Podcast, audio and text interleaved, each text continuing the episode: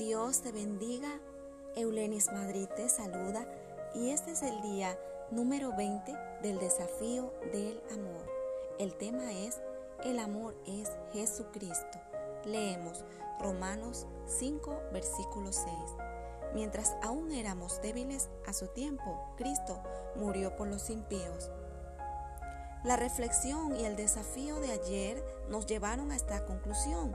Por fortuna, es una conclusión con la cual puedes vivir hoy, mañana y siempre. Jesús ha venido a buscarte y a salvarte. Lucas 19:10. Todas las cosas en las que has fracasado, cada minuto que malgastaste intentando arreglar las cosas a tu manera, todo puede perdonarse y restaurarse al colocar tu vida en manos del que te la dio primero. Quizá nunca lo hiciste. Entonces, hoy es tu día, ahora es el tiempo propicio, he aquí ahora es el día de la salvación. Segunda de Corintios 6, versículo 2. Quizá lo hiciste hace años, pero te has alejado mucho de tus raíces espirituales. Entonces, arrepentíos y convertíos, para que vuestros pecados sean borrados, a fin de que tiempos de refrigerio vengan de la presencia del Señor. Hechos 3:19.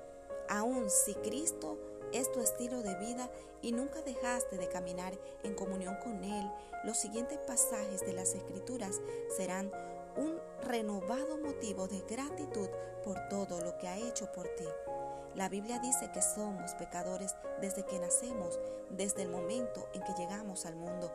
He aquí, yo nací en iniquidad y en pecado me concibió mi madre. Salmo 51.5.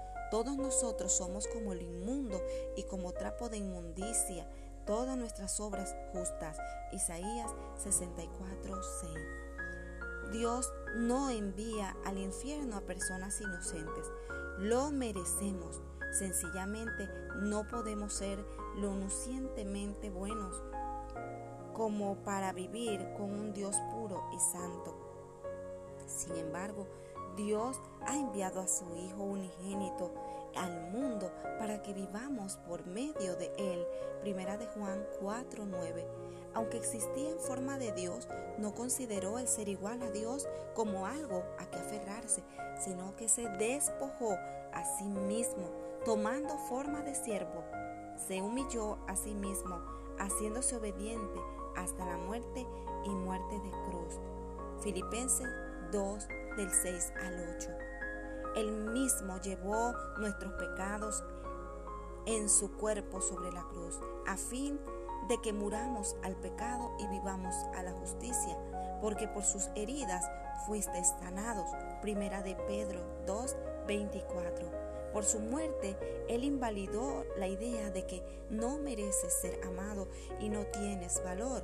Si alguna vez te sientes de esa manera, no estás mirando la cruz. Allí Él probó su amor por ti. No se puede comprender por completo un amor semejante. A duras penas habrá alguien que muera por un justo, aunque tal vez alguno se atreva a morir por el bueno. Pero Dios demuestra su amor para con nosotros en que siendo aún pecadores, Cristo murió por nosotros. Romanos 5 del 7 al 8.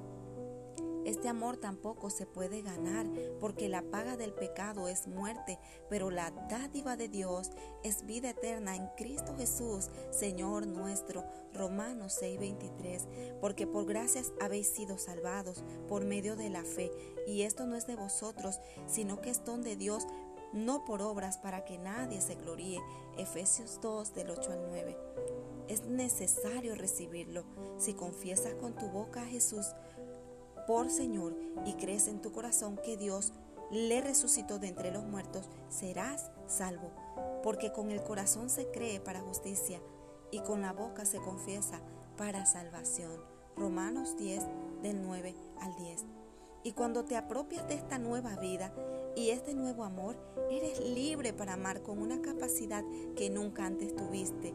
En esto conocemos lo que es el amor, en que Jesucristo entregó su vida por nosotros. Así también nosotros debemos entregar la vida por nuestros hermanos. Y este es su mandamiento, que creamos en el nombre de su Hijo Jesucristo y que nos amemos los unos a los otros, pues así lo ha dispuesto. Primera de Juan 3 del 13 al 23. El que no ama no ha conocido a Dios, porque Dios es amor. Primera de Juan 4, 8. Él estuvo dispuesto a amarte aunque no lo merecías, aun cuando no correspondiste a ese amor. Pudo ver todos tus defectos y tus imperfecciones y aún así eligió amarte. Su amor hizo el mayor de los sacrificios para satisfacer la mayor de tus necesidades. Como resultado, puedes mediante su gracia caminar en la plenitud y la bendición de su amor, ahora y para siempre. Esto significa que ahora compartes este mismo amor con tu cónyuge. Puedes amar aun cuando no te ame. Puedes ver todos sus defectos y sus imperfecciones y aún así elegir amarlo.